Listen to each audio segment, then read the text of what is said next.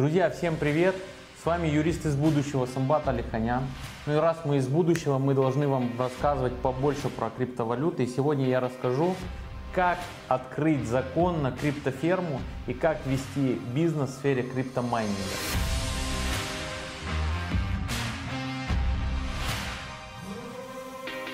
Друзья, мы тут начали активно погружаться в тему криптовалют и общаться со всеми людьми, кто в этой теме.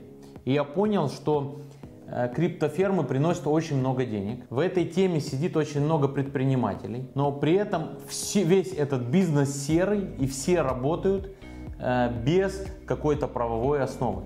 Поэтому я расскажу сейчас простейшие шаги, как правильно организовать криптоферму и осуществлять майнинг криптовалют. Итак, шаги. Первый шаг. Нужно зарегистрироваться в качестве предпринимателя. Я считаю, что нужно зарегистрировать ООО. У нас есть на канале видео на эту тему, вы можете зайти, посмотреть, инструкция. Все просто, бесплатно. Зарегистрировали, мы не будем даже на этом останавливаться. Второй шаг. После того, как вы зарегистрировали ООО, вам нужно подать обязательно заявление о переходе на упрощенную систему налогообложения. Вам нужно обязательно быть на этом налоговом режиме. Чтобы узнать подробности этого режима, у нас тоже есть видео. У меня ролик получается, как будто мы рекламируем другие мои видео.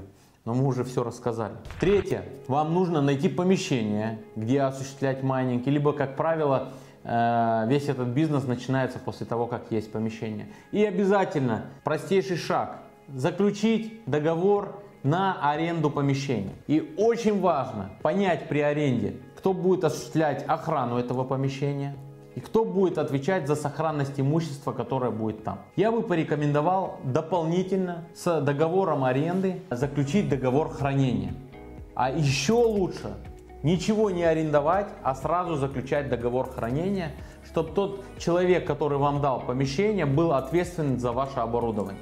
При этом четко определить, какое оборудование там будет стоять и сколько оно стоит. Следующий момент, четвертый пункт. Необходимо после того, как вы купили оборудование, либо оно у вас появилось, внести это оборудование на баланс предприятия. Бухгалтер вам с этим поможет, и это важный шаг, его нужно внести на баланс, оценить и по всем правилам бухгалтерского учета ввести его, это оборудование. Следующий шаг – начать майнить и зарабатывать кучу денег.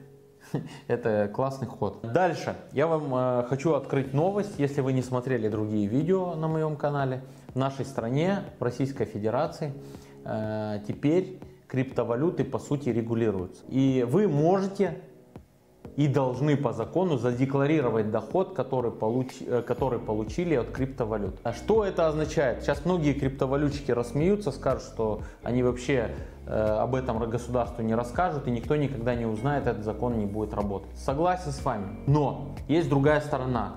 Нам нужны все инструменты государственной защиты. Поэтому э, у нашего бизнеса есть ряд расходов. Это аренда помещения, оплата налогов, у нас есть сотрудники, которые должны получать зарплату, об этом мы сейчас поговорим дальше. Поэтому бизнес нужно обелять. Поэтому мы переводим на счет нашего ООО какую-то часть от доходов, связанных с майнингом, и эти деньги направляем на все расходы. Расходы оплачиваем не наличными деньгами, как это привыкли наши э, дорогие криптовалютчики делать, потому что наличных денег у них много. Все эти деньги должны проходить через счет ООО.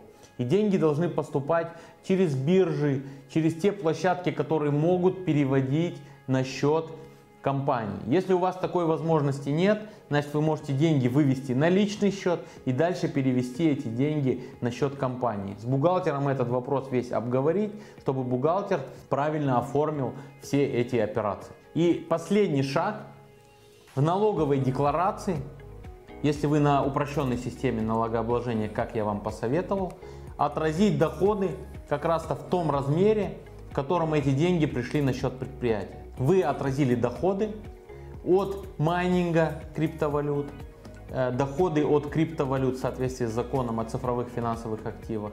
И весь этот объем и вся ваша деятельность будет подлежать государственной защите. Зачем это все делать? Первое, еще раз повторю, это инструменты госзащиты. Это обращение в полицию в случае необходимости. Это обращение в любые органы. Это какие-то вопросы с арендодателями, с партнерами бизнеса. Вот все, что связано с процессом ведения бизнеса. Второе, зачем это нужно? Любой человек в нашей стране, э, по сути, должен подтверждать тот доход и те расходы, которые у него есть.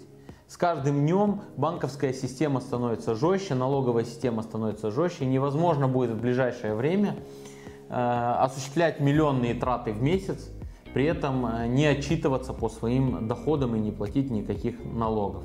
Поэтому вы тем самым можете создать платформу, где покажете государству, какие у вас есть доходы и что вы вообще в принципе получаете какие-то доходы. И вам это точно поможет, поверьте мне.